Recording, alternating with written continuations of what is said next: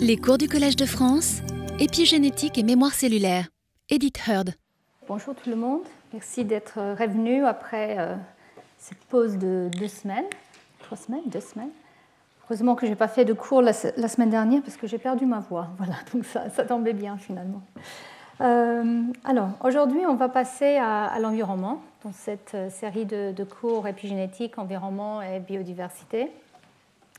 Donc, c'est un vaste sujet, encore une fois, euh, comment l'environnement peut influencer les, marques épigénétiques, les, mécanismes épigénétiques, et aussi à quel point les, changements de phénotype qui ne semblent pas être dus à un changement de la séquence de l'ADN pourraient être dus à un changement euh, épigénétique. C'est une grande question qui est euh, en fait une des questions la plus souvent posées par euh, le grand public. Et c'est pour ça que j'ai essayé, là, cette année, avec cette série de cours, de, l'attaquer ou la réattaquer pour, pour mieux répondre un peu à vos questions. Alors, je ne suis pas sûre que je le ferai, mais au moins on va voyager un petit peu dans, cette, euh, cette, discipline si complexe. Alors, je voulais juste commencer en faisant un résumé de mon cours, de mes deux premiers cours. Donc, euh, pour vous rappeler que j'ai commencé en parlant de la biodiversité dans le sens euh, au sein d'une espèce donc la, variation phénotypique qu'on peut trouver, euh, où avec un génotype, on peut générer plusieurs phénotypes, y compris au sein d'un tissu, d'un organe.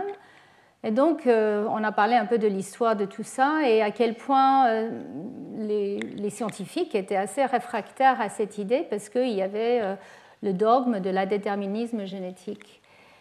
Mais très souvent, et encore aujourd'hui, euh, les études qui essaient de, voir à quel point euh, les, variations euh, de phénotypes sont dues à des variations de génotypes ne prennent pas bien en compte les variations environnementales et aussi les changements stochastiques.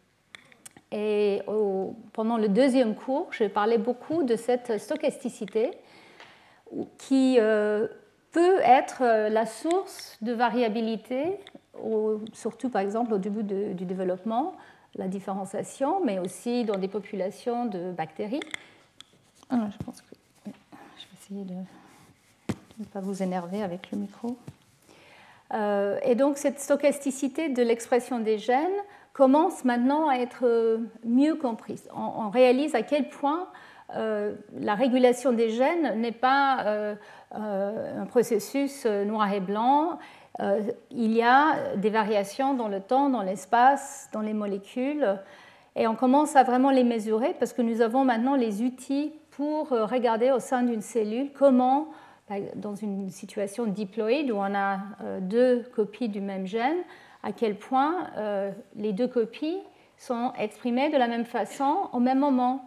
Et il y a beaucoup de, variabilité et ça dépend beaucoup de, gènes. Certains gènes sont plus variables que d'autres.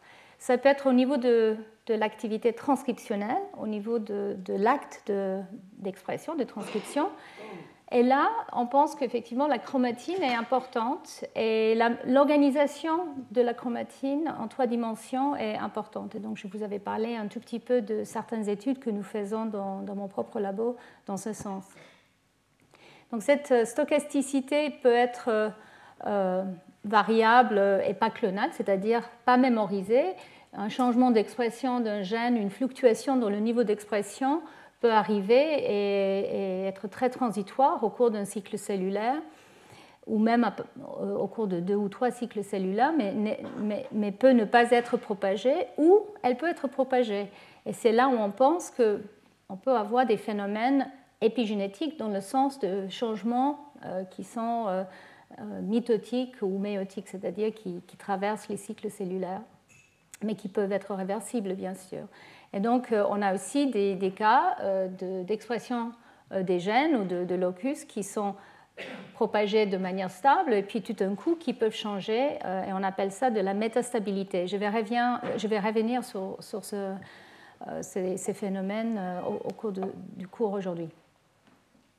Donc on peut avoir effectivement différents phénotypes entre des individus, même des individus qui sont génétiquement identiques, comme les, jumeaux, ou les clones.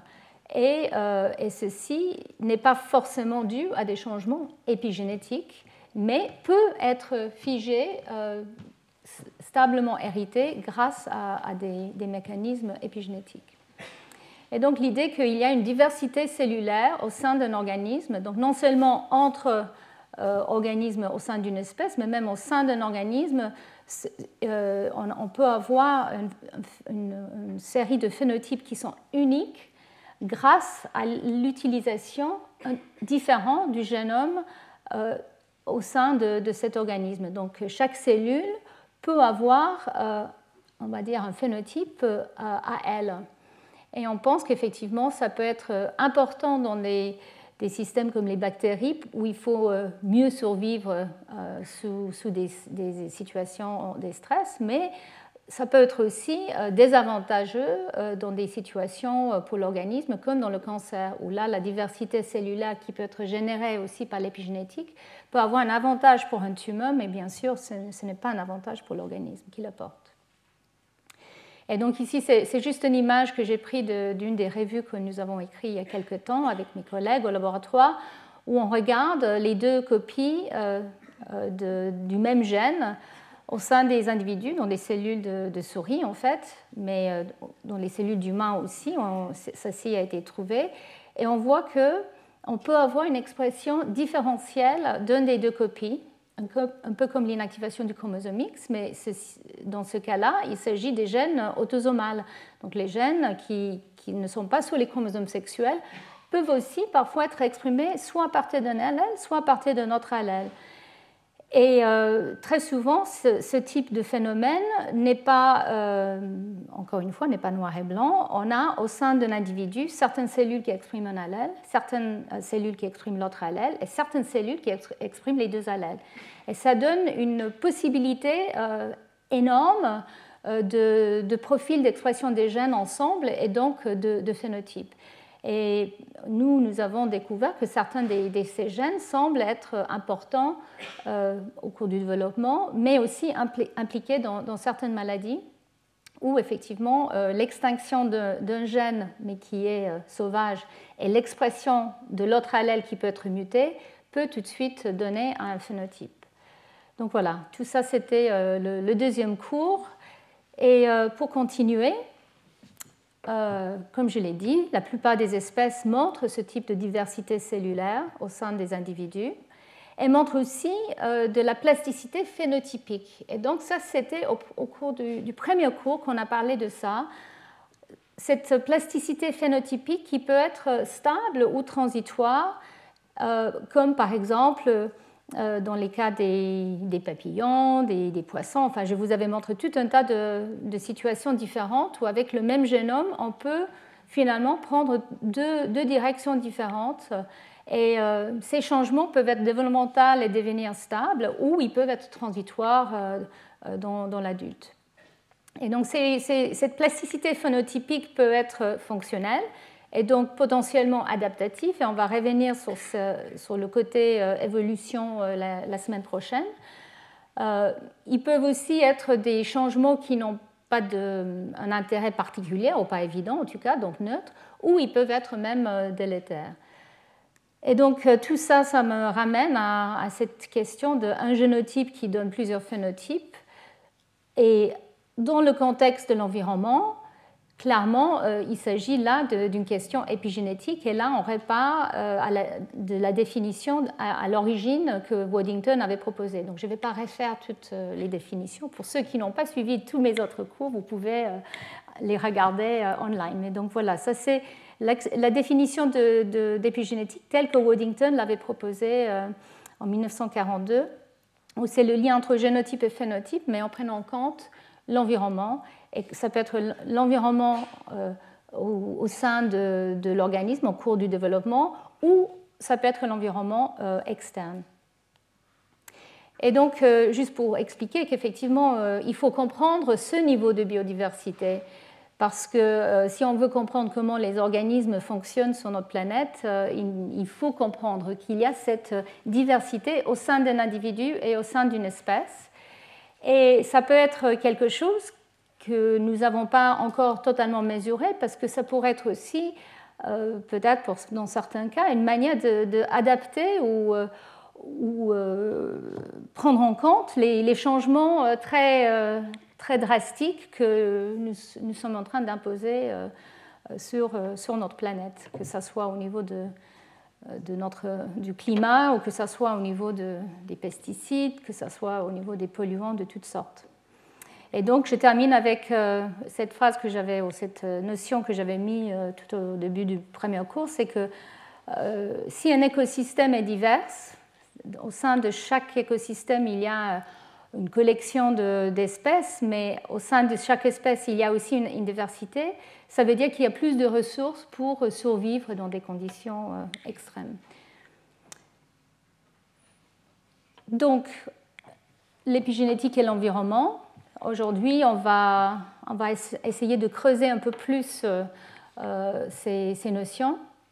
Donc, à quel point l'environnement peut influencer des processus épigénétiques et quel est l'impact de, la variation phénotypique euh, qui est due à des changements épigénétiques? Quel est l'impact de changements comme la température, le climat, la nutrition Je ne vais pas beaucoup parler des toxines aujourd'hui, euh, malheureusement, mais peut-être je vais, je vais revenir sur ça la semaine prochaine. On va parler du stress un tout petit peu et plus aussi la semaine prochaine. Et puis la culture, à quel point, euh, en tout cas quand il s'agit de, l'humain, mais aussi de d'autres espèces, le comportement euh, peut avoir un impact euh, important sur, sur la variation phénotypique et ça peut être via l'épigénétique. Même moi, je le pense.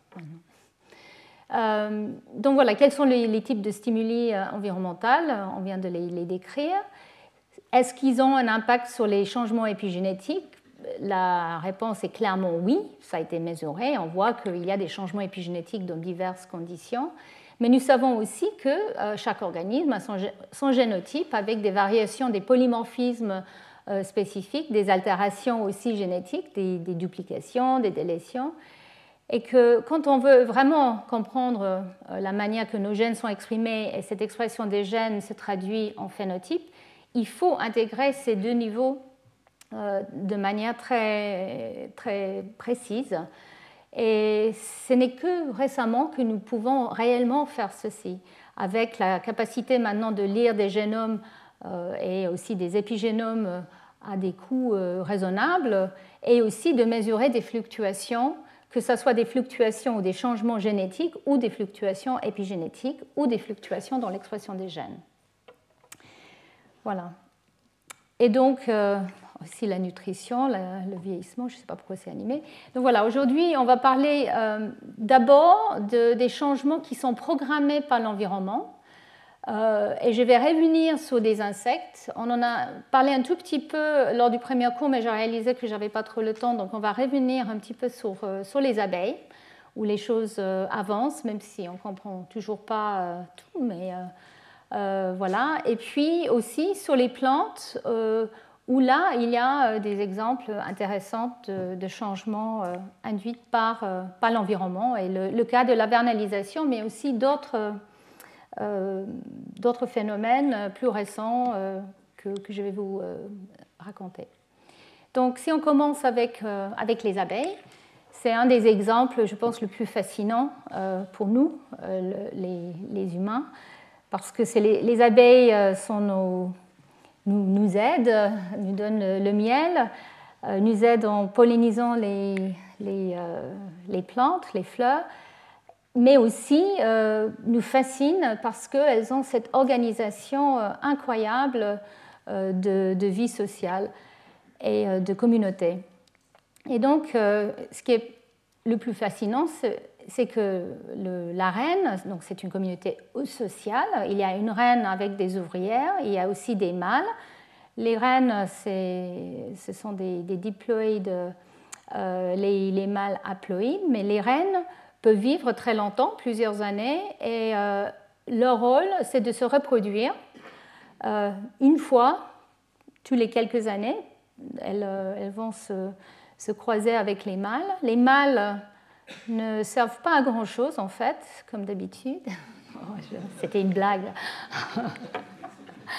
Euh, Et puis, les, ouvrières qui sont issues des mêmes fécondés, elles, elles ne vivent pas très longtemps du tout, une quarantaine de jours jusqu'à quelques mois, et elles font tout le boulot.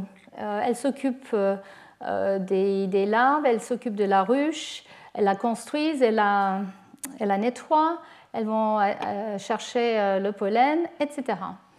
Donc voilà, il y en a une qui, qui ne fait pas grand-chose, qui, mais, mais, qui travaille pour l'avenir, et puis les autres qui, qui soutiennent tout ça. Et tout ça avec le même génome.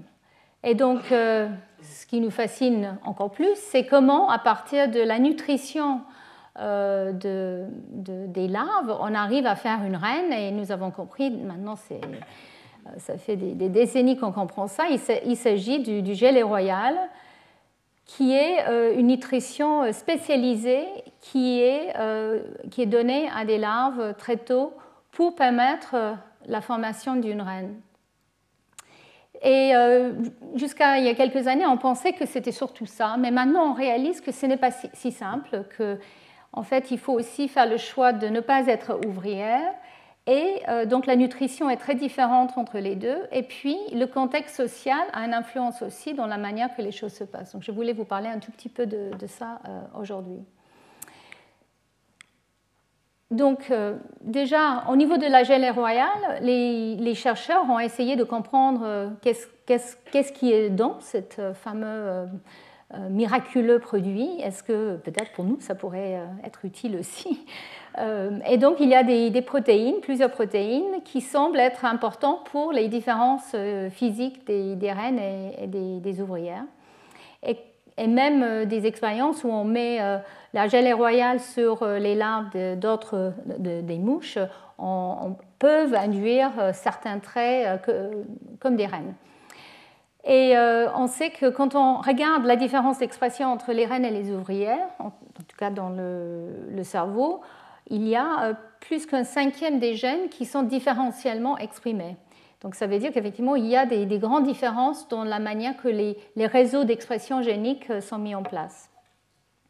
En étudiant euh, aussi les, facteurs dans le gelé royal, il a été réalisé qu'il y a des, traces, enfin, elle contient des inhibiteurs des histones diacétylases. Donc ce sont des, molécules qui vont empêcher les enzymes qui vont enlever euh, l'acétylation des histones. On a parlé beaucoup des histones, de leur modification, et une des modifications clés qui semble être impliquée avec l'expression génique est l'acétylation.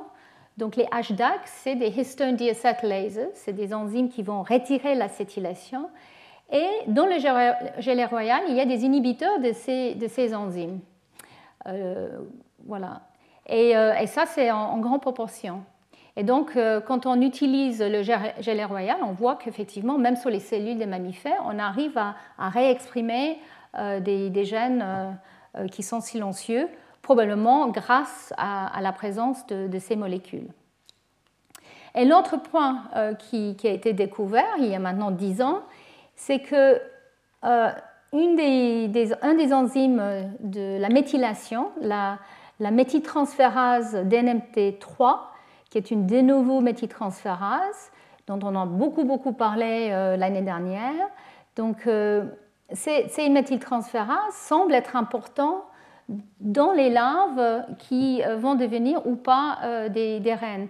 Et donc, en fait, si on délète ou on empêche cette enzyme à agir au cours du développement, c'est comme si euh, on donnait la gelée royale, c'est-à-dire euh, les larves deviennent des reines. Et donc si on prend un larve qui, a été destiné à, devenir euh, une ouvrière et on la traite avec un inhibiteur de cette enzyme, ou même on, l'empêche, cette enzyme, on voit qu'effectivement on développe une, reine avec des ovaires, etc. Donc ça veut dire que le royal est clairement euh, un cocktail épigénétique euh, assez euh, puissant, mais il y a bien sûr d'autres facteurs aussi présents. Et donc, une, des révolutions dans la compréhension de comment tout ça, ça marche, c'était le, séquençage du génome en 2006, le génome de, l'abeille. Et donc, grâce à, ce, génome, où on pouvait lire donc le, code de l'ADN de l'abeille, on pouvait ensuite lire les changements épigénétiques et surtout les différences d'expression des gènes à l'échelle de tout le génome. Donc on pourrait prendre euh, les cerveaux des reines, des ouvrières, les, euh, euh, les, gonades, etc. Et, et, regarder la différence dans les marques épigénétiques et dans l'expression des gènes. Donc les chercheurs ont regardé la méthylation de l'ADN, ils ont regardé l'expression des gènes, aussi l'épissage de, des gènes, des messagers de ces gènes, qui semblent aussi être différents entre les, les reines et les ouvrières. Et donc, il y a eu pas mal d'études à ce, moment-là, et j'en ai parlé un peu, je pense, lors de mes tout premiers cours, euh, parce que c'était, euh, on avait, on avait ces données. Donc, en fait, euh, une des premières choses qui a été remarquée, c'est que les, les, abeilles ont des profils de méthylation très différents euh, on semble être différente à, d'autres espèces, y compris euh, les plantes euh, et l'homme ou les mammifères. il semble qu'il y a moins de méthylation ou pas de méthylation des éléments répétés, des transposants, et beaucoup plus au niveau des, gènes, les corps des gènes. Alors le problème à cette époque, c'était que les études qui, ciblaient le, enfin qui, regardaient la méthylation n'était pas forcément aussi approfondi que ce que nous pouvons faire aujourd'hui. Donc je pense que tout ça, c'est en train d'être révisité, ou peut-être déjà révisité, mais en tout cas, à l'époque, c'était assez remarquable qu'il y avait beaucoup plus de méthylation dans les corps des gènes et pas dans les régions autour. Et si vous vous rappelez, la méthylation euh, dans la région 5' d'un gène, par exemple, est souvent associée avec un état réprimé. Alors que quand on regarde euh, la méthylation dans le corps d'un gène, très souvent, l'expression d'un gène corrèle avec la méthylation. Donc la méthylation corrèle avec l'expression des gènes quand on regarde dans le corps du gène, mais quand on regarde les îlots CPG et les régions en dehors du gène, ça corrèle avec une répression. C'est un peu compliqué, mais c'est comme ça.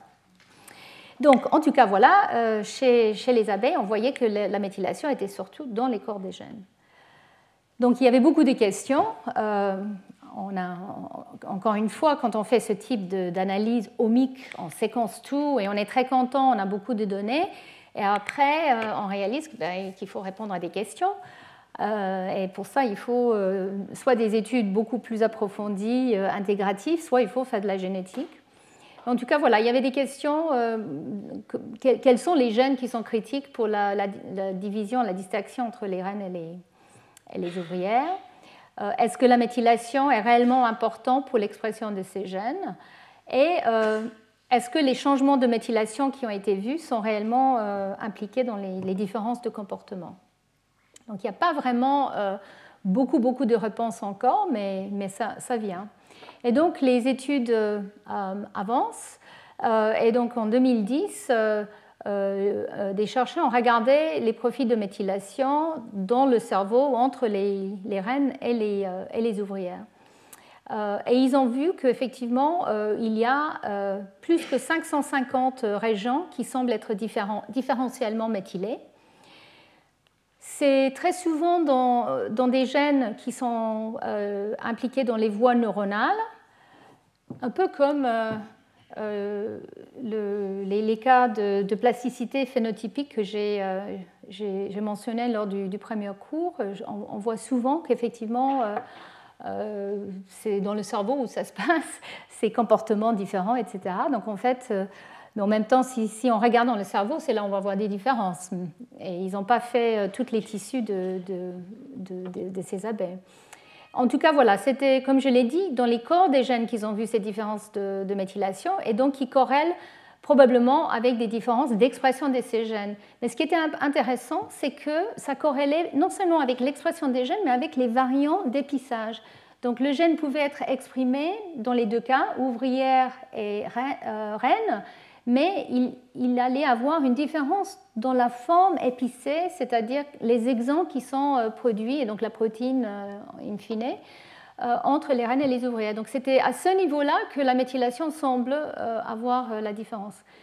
Donc on n'a pas encore compris de quoi il s'agit exactement, mais en tout cas on pense qu'effectivement les variants d'épissage sont très importants.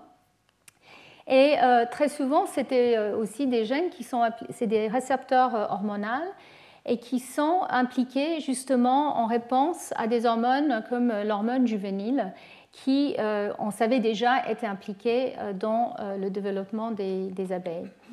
Et donc, ça avait sens. On commençait à voir un tout petit peu quel type de, gènes montrait ces, différences d'expression et des différences de méthylation. Et donc ici, c'est pour illustrer les différences d'épissage. Ici, vous voyez le, même gène et vous voyez qu'effectivement, euh, dans un cas, euh, on voit une épissage qui est différente et euh, c'est le cas où il y a la méthylation où on voit un, changement d'utilisation d'exons. Et donc, en fait, ça, c'est très important parce que ça, ça, fait que la protéine produite est différente et que même ça peut empêcher finalement la production d'une protéine fonctionnelle si euh, le changement d'épissage est suffisamment euh, euh, tôt. Donc, donc, voilà, les conclusions de cette étude étaient que les, changements, les différences de méthylation, de méthylation, ne corrèlent pas avec la répression de gènes, mais plutôt avec des différences d'épissage de certains gènes, et que ça affectait plusieurs gènes, et en particulier les gènes qui étaient impliqués dans les, voies de signalisation en réponse à, à des hormones.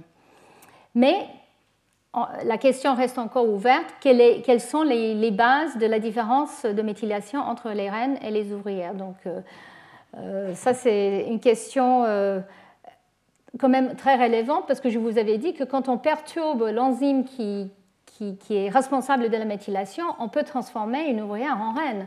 Donc là, il s'agit vraiment d'un cas où le changement épigénétique est important mais on n'a toujours pas compris où exactement euh, euh, euh, l'importance est.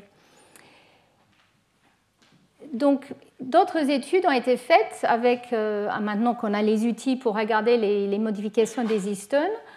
Et donc, les chercheurs, en fait, ils ont regardé les larves à des stades où on sait que les premières différences commencent à apparaître entre les reines et les ouvrières. Donc, après 96 heures, ils ont fait euh, un état épigénomique en, regardant différentes marques euh, des histones, comme l'acétylation de la lysine 27 de l'histone H3.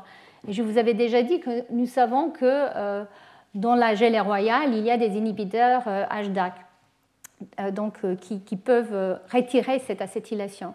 Donc en fait, les chercheurs ont fait une expérience très simple. Ils ont simplement regardé quelle est la différence euh, entre une reine et une ouvrière au niveau de la présence de ces modifications? Et donc, euh, en regardant, euh, là c'est en rouge c'est les reines et en bleu c'est les ouvrières, on peut regarder les régions qui sont similaires ou les régions qui sont totalement différentes. Ici, par exemple, vous voyez une région où il y a acétylation que chez la reine et pas du tout chez l'ouvrière. Et ici, cette modification en particulier, on en a parlé lors du, dernier cours, est très souvent associée avec soit les promoteurs des gènes, soit les éléments régulateurs des gènes, euh, comme des enhancers, qui peuvent se retrouver très loin. Donc euh, euh, là, les, chercheurs ont regardé quelle, est la liste des gènes qui montre, qui est associée avec ces différences de cette marque chromatinienne entre les reines et les ouvrières. Et ils ont trouvé que beaucoup de ces gènes, en fait, codent pour des facteurs de transcription. Donc ça veut dire que ces gènes sont différentiellement exprimés. Il s'agit des facteurs de transcription. Je vous rappelle que les facteurs de transcription sont les, les protéines qui peuvent aller s'associer très spécifiquement à des séquences d'ADN dans le génome et déclencher l'expression ou la répression des gènes. Donc on pense qu'effectivement, dès ce stade assez précoce de 96 heures, il y a déjà des différences dans les éléments régulateurs qui vont permettre l'expression de différents facteurs de transcription. Donc ça veut dire que le réseau transcriptionnel est totalement différent déjà euh, à ce stade-là. Et en plus que euh, cette modification, l'acétylation, qui, comme je l'ai dit, est affectée par la gelée royale, affectent peut-être justement euh, ces régions et c'est pour ça que les reines ont euh, euh, certaines parties de leur génome moins acétylées ou plus acétylées que les ouvrières. Et même si la méthylation de l'ADN est très intéressante, en fait, il s'avère que cette différence d'acétylation des histones a des parallèles avec les fourmis, où là, il a été récemment montré que la même machinerie épigénétique, c'est-à-dire l'acétylation de l'H3K27 avec un facteur qui permet cette acétylation, est aussi important pour la différence entre les castes et les comportements euh, chez les fourmis.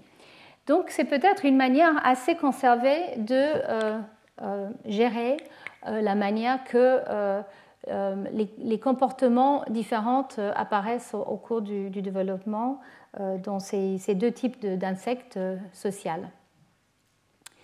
Donc voilà, ça c'est pour, résumer ce que je viens de dire. Ça reste quand même très précis, vous avez bien vu. On, sait maintenant où sont les changements, on sait quels sont les gènes affectés, euh, on sait que la chromatine est importante, que ce soit l'acétylation des histones ou la méthylation de l'ADN. Euh, et en, plus, dans cette étude, ils ont émis l'hypothèse que euh, les changements qu'ils voient apparaissent d'abord chez euh, les ouvrières. Donc en fait, ça veut dire que par défaut, on va devenir ouvrière. Il faut vraiment, euh, pardon, par défaut, on va devenir reine, mais il faut changer et devenir ouvrière. Donc ça, c'est quelque chose qui n'était pas du tout attendu. On pensait qu'effectivement, c'est la reine qui est désignée par le gelé royal, mais en fait, en cherchant les épigénomes entre les reines et les ouvrières, les chercheurs ont réalisé qu'effectivement, il faut déclencher euh, le, euh, le, pathway, le, réseau transcriptionnel au cours du développement des ouvrières. Donc, comment, de quoi il s'agit? Pourquoi les ouvrières, finalement, ont euh, un pathway, enfin un, chemin d'expression des gènes qui doit être déclenché? Et en fait, ça m'amène à quelque chose d'assez récent où on a réalisé que la nutrition de, la reine est très importante, bien sûr, mais la nutrition aussi des ouvrières est importante. Et le pollen, ici vous voyez une jolie abeille, plein plein de pollen, euh, et en fait la nutrition des, ouvrières. En fait, c'est un mélange de, pollen et de, miel euh, qu'elles mangent. Et donc, en fait, c'est très riche en, extrait de plantes, si vous voulez. Alors que la, reine, elle n'a pas cette nutrition. Elle n'est pas du tout nourrie euh, avec le, pollen et donc elle n'est pas, exposée à, ces extraits de plantes. Euh, et les chercheurs ont regardé euh, qu'est-ce qui pourrait être dans euh, cette nutrition spécifique des ouvrières. On appelle ça le, pain pour des, abeilles, hein, le bee bread. Et ils ont trouvé déjà que cette nutrition, elle, elle, le développement légèrement, alors que la gelée royale accélère le développement. Et puis quand ils ont regardé euh, moléculairement qu'est-ce qui est présent dedans, ils ont trouvé qu'effectivement, il y a des micro-ARN, dont je vous avais beaucoup parlé il y a deux ans, donc ces petits ARN qui peuvent réguler l'expression des gènes de manière post-transcriptionnelle, c'est-à-dire au niveau du messager. Et ces micro-ARN qui viennent des plantes, sont impliqués dans ce, retard euh, de développement et, c'est ça qui déclenche euh, la voie de l'ouvrière et, puis sa, stérilité. Donc ça, c'était un des, nouveautés euh, dans, la recherche sur les, processus chez les abeilles. Donc voilà, ça c'est pour résumer ce qui a été montré dans, ces papiers. Donc il y a des, différences significatives entre le bee bread et le, gelé royal dans le, contenu de ces micro-RN. Et ces micro-RN semblent être importants pour euh, l'expression des gènes, et en particulier, il a été montré qu'un micro-RN euh, qui s'appelle MIR162A semble être euh, enfin, semble cibler un gène qui est important pour cette différenciation entre, euh, entre ouvrière et reine via euh, la voie TOR, qui est une voie de, signalisation.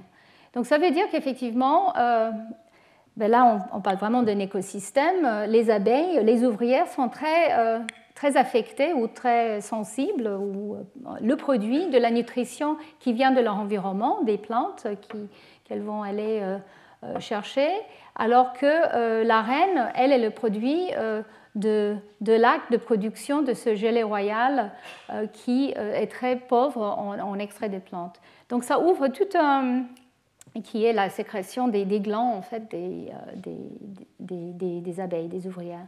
Donc en fait, ça, ouvre toute une voie euh, d'exploration euh, de comment l'environnement peut affecter une partie de la ruche, la partie qui ne va pas se produire, alors que l'autre partie n'est pas forcément affectée de la même manière.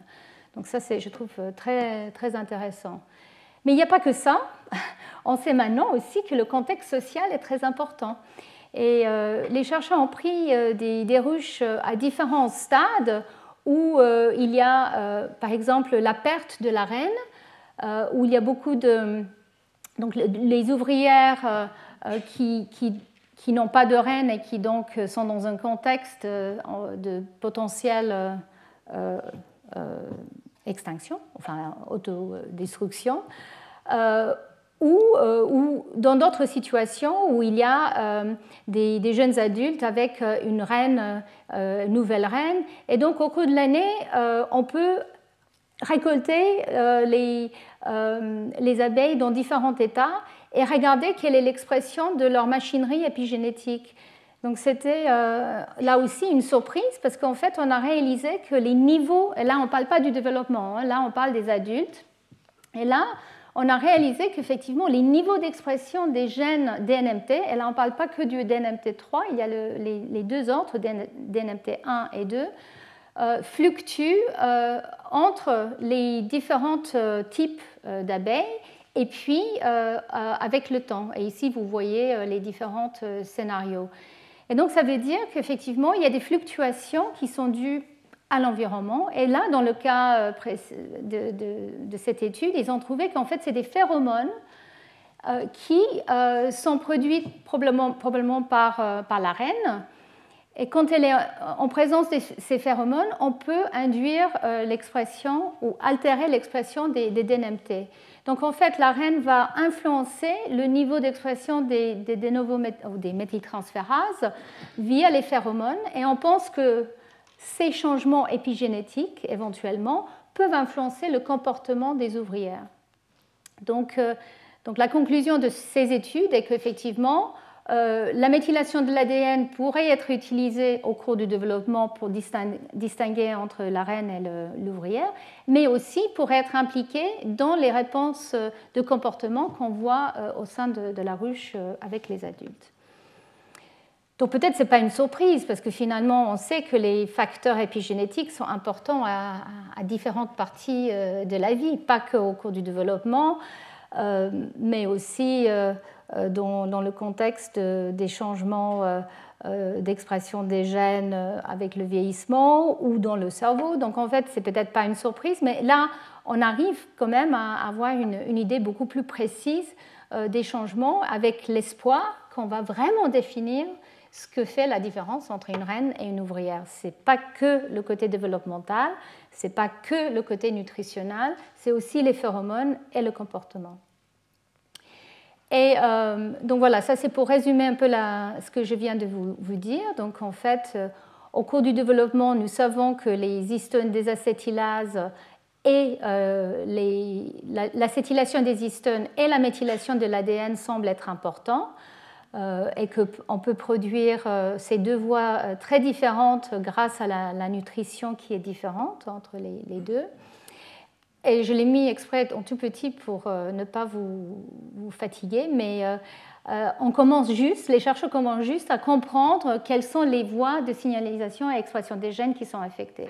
Et donc c'est là où on passe à, quelque chose qui ressemble à la biologie des systèmes, où il faut vraiment dire, ben voilà, maintenant qu'on sait qu'avec cet euh, panorama de changement d'acétylation euh, dans une reine, on a ces gènes qui sont exprimés, ces facteurs de transcription qui vont déclencher l'expression et la répression d'autres gènes, les voies de signalisation qui vont déclencher donc euh, une morphologie différente, un comportement différent. Donc maintenant, il faut comprendre tout ça. Mais au moins, on a les, débuts, les bases de, de cette compréhension grâce à ce type d'études moléculaires et quantitatives. Donc ça, c'est pour pour résumer et aussi euh, euh, faire rajouter un dernier point qui est important. Donc, euh, cette nutrition, soit gelée royale, soit le, le pain des, abeilles, est, critique pour leur développement. développement plus rapide, plus tardif pour les ouvriers, plus rapide pour les reines. Il y a aussi cette différence grâce à des micro-RN des plantes qui, sont présentes dans cette nutrition. Il y a aussi les phéromones de la reine qui peuvent influencer le comportement et la fertilité des ouvrières et qui peuvent changer, moduler le, niveau d'expression des, enzymes épigénétiques. Mais ce que je voulais vous dire euh, pour terminer cette partie, c'est que euh, très souvent maintenant, euh, les, personnes qui, je ne sais pas comment on dit ça, les, les ceux qui, élèvent les, qui gardent les ruches, qui, qui, produisent le miel. Apiculteurs, voilà, c'est ça, c'est un très joli mot en plus. Les apiculteurs euh, utilisent différentes méthodes, mais une des méthodes qui est utilisée en tout cas, euh, je pense aux États-Unis surtout, mais je ne sais pas ici en France, c'est euh, de justement produire des rennes à partir des larves. Si, pour, avoir une productivité plus importante, hein, c'est-à-dire prendre une, des larves de, des ouvrières et les traiter donner la gelée royale artificiellement pour déclencher une nouvelle reine, pour euh, produire éventuellement une nouvelle ruche. Et en fait, on commence à réaliser que ce n'est pas du tout euh, comme euh, dans la nature. Quand on regarde maintenant avec ces outils moléculaires dont je vous avais parlé, on peut voir que l'expression des gènes n'est pas pareille au niveau du système immunitaire, au niveau de la différenciation ouvrière-reine, au niveau du développement, au niveau de la longévité. Euh, on sait que les, niveaux de méthylation euh, sont beaucoup plus élevés euh, dans une reine produite comme ça un peu artificiellement que dans une reine normale, enfin naturelle. Et que certains des gènes qui sont dérégulés sont impliqués dans le métabolisme, le développement, etc. Donc ça veut dire que c'est très important euh, de, prendre en compte l'environnement, la nutrition et l'espace, euh, l'espace, euh, on va dire, dans, le, dans, la ruche, les phéromones, les différentes ruches qui se comportent de, manière, de leur manière. En fait, donc on, produit des, des, reines qui sont sous-optimales. Donc c'est des, des, reines pas aussi bonnes que, la vraie reine, mais c'est une pratique qui est de plus en plus utilisée mais qui, contribue sans doute à, l'importante euh, croissance euh, de, enfin, croissance de, déchets, enfin pas de déchets, de euh, déchets, non, échec, c'est ça, échec. Oh, je suis fatiguée là, excusez-moi, d'échecs dans, dans, les ruches. Donc ça, c'est quelque chose d'important. Et maintenant, nous avons les, outils moléculaires pour le suivre. Donc je pense que c'est important parce que ça veut dire que pour les, euh, les apiculteurs, ils peuvent maintenant peut-être utiliser, euh, ou euh, un jour, ils pourraient utiliser des, tests qui les permettent de trouver les, solutions optimales. Voilà, donc on a parlé des abeilles, maintenant on va passer aux plantes. Hein, on va vraiment, vraiment fait l'écosystème aujourd'hui. Donc je pense que vous, devez le savoir tous, mais moi je le savais, alors que je ne travaille pas sur les plantes, que chaque type de plante, chaque variété a sans doute une température euh, idéale pour euh, sa croissance euh, végétative, enfin non sexuelle, mais aussi pour sa reproduction, sa production des, des, graines. Et donc ça c'est quelque chose pour chaque plante qu'on peut, on peut mesurer ou estimer. Euh, et, en dehors de cette, euh, euh, cette série de températures, en fait, la, plante ne peut pas se reproduire. Par exemple, pour le maïs aux États-Unis, on sait que au-delà, au-delà de 35 degrés, il n'y aura pas de, production. et avec le, réchauffement du climat et les changements climatiques que nous voyons, on voit qu'effectivement c'est un problème, un réel problème d'éventuels euh, échecs. Euh, et, c'est quelque chose qui préoccupe euh, beaucoup, beaucoup d'agriculteurs et qui doivent aussi nous préoccuper, nous, parce que c'est ce qu'on mange. Voilà.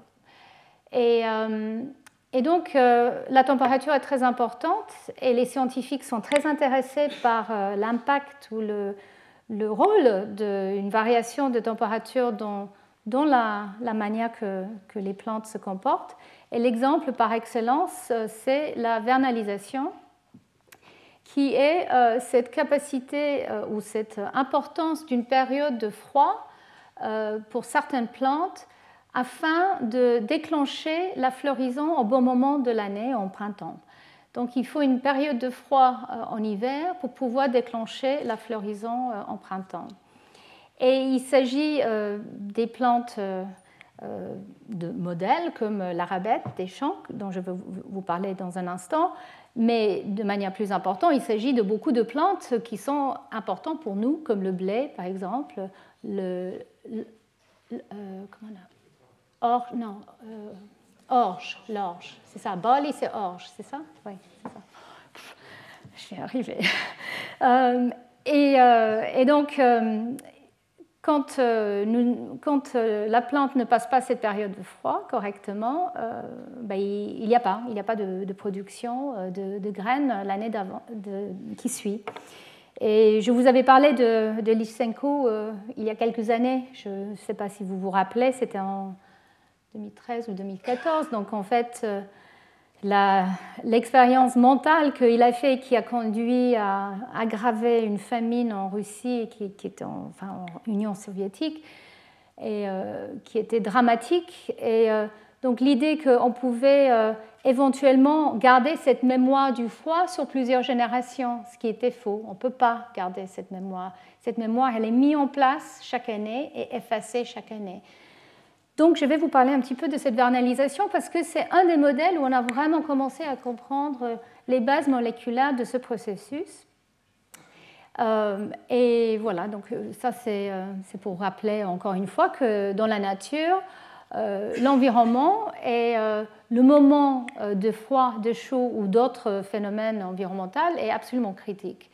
Et donc, je viens de vous dire ça, qu'effectivement, pour pouvoir la production des graines au bon moment du printemps ou de, l'été, et pas en automne, il faut avoir une période de froid au bon moment de l'année au cours de l'hiver.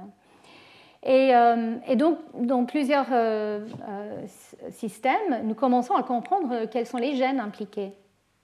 dans le blé, par exemple, aussi pour le, riz. Et donc, les, les cycles de froid et chaud et les, molécules, les facteurs impliqués sont de plus en plus euh, compris. Euh, mais on ne peut pas faire euh, des expériences de manière aussi, je veux dire, facile et élégante que sur les systèmes modèles. Mais on réalise que les systèmes modèles qui sont utilisés chez les plantes sont extrêmement puissants parce qu'on peut assez facilement extrapoler à ces, à ces plantes qui sont intéressantes de, de point de vue agronomique.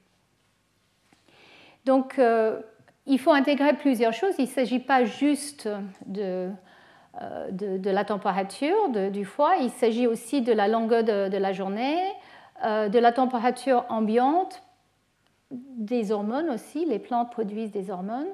Donc, une plante doit intégrer tous ces facteurs et le moment de froid, la période de froid, les saisons, pour déclencher au bon moment la floraison.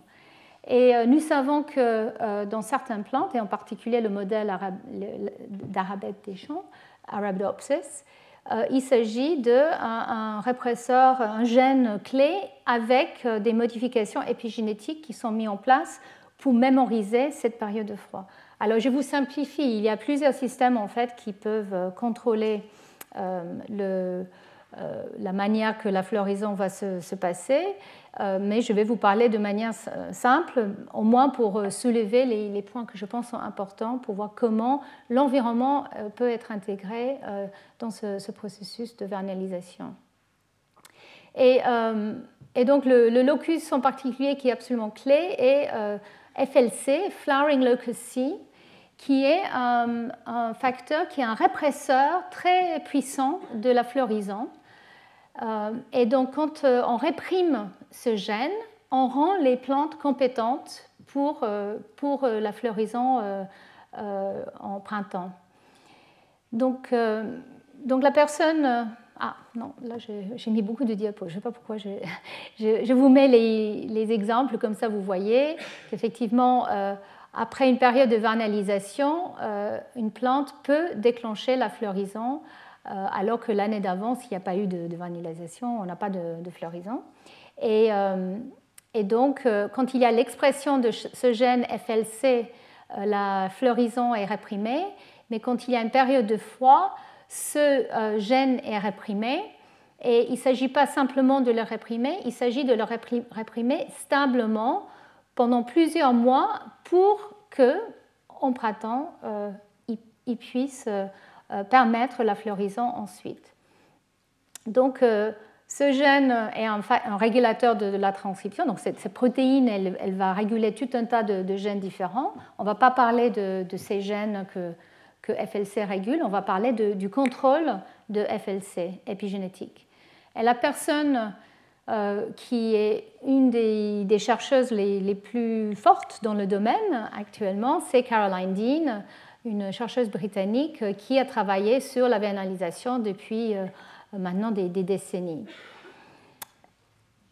Donc, euh, elle, elle avait montré qu'effectivement, quand on regarde euh, après plusieurs semaines de fois l'expression de ce gène dans les plantes, on voit qu'au début, le gène il est très exprimé. Et donc ça, c'est un northern. Là, on détecte l'ARN messager de ce gène. Il est bien exprimé. Mais après plusieurs semaines, on voit que son expression euh, euh, décroît et reste, reste absent pendant plusieurs semaines ou des, des, mois. Donc, comment ça se passe? Et et là, c'est vraiment grâce à la génétique et des cribles génétiques qu'on peut faire dans un système modèle comme, euh, comme Arabidopsis. Et ça, c'est pour vous dire que c'est très important de pouvoir utiliser ces systèmes modèles, qu'il s'agit d'une plante Arabidopsis ou qu'il s'agit d'une souris. On ne peut pas tout faire chez l'humain ni chez le blé, etc. Donc, euh, je vous fais une petite pub pour les systèmes modèles quand même. Et donc, en fait, quand on regarde euh, chez Arabidopsis, qui est un petit génome, donc ça facilite aussi la lecture de ce qui se passe. Et quand on fait des cribles génétiques, parce que c'est une petite plante qu'on peut faire, pousser dans un laboratoire, enfin dans un laboratoire ou euh, dans un, euh, incubateur, enfin un système de, comment on appelle, une chambre de croissance relativement petite, on peut vraiment faire des cribles et voir quels sont les facteurs qui ont un impact sur cette cette temps de floraison. Donc je ne vais pas vous, faire euh, toutes les cribles qui ont été faites et comment euh, euh, les chercheurs comme Caroline Dean et d'autres ont trouvé les, mécanismes, mais ils sont tombés sur les mécanismes épigénétiques classiques que vous avez déjà entendus, c'est polycom, polycom repressive complex. Ce sont des complexes de protéines qui sont impliqués dans la, mémorisation d'un état réprimé. Et ce qui est intéressant, c'est qu'avant euh, le, foie, quand le gène FLC que vous voyez ici avec son état chromatinien est présent, avant le foie, euh, FLC est exprimé.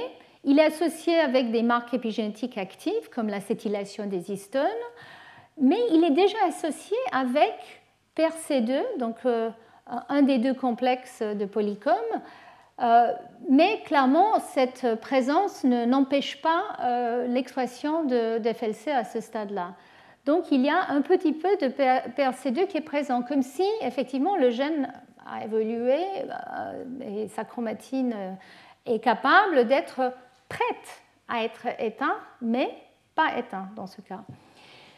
Donc voilà, on voit avant le froid, mais ensuite, à la fin de la période de froid, ce qu'on remarque, c'est que le gène FLC est éteint et que là, on voit qu'il y a euh, des facteurs euh, qui viennent s'associer avec euh, la partie 5' de, de ce gène FLC.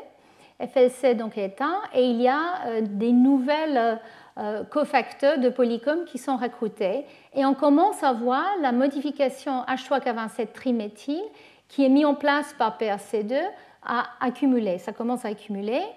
Et avec le temps, même après le, froid, après euh, plusieurs semaines, on voit que cette cet euh, état euh, méthylé se propage sur tout le long du, gène.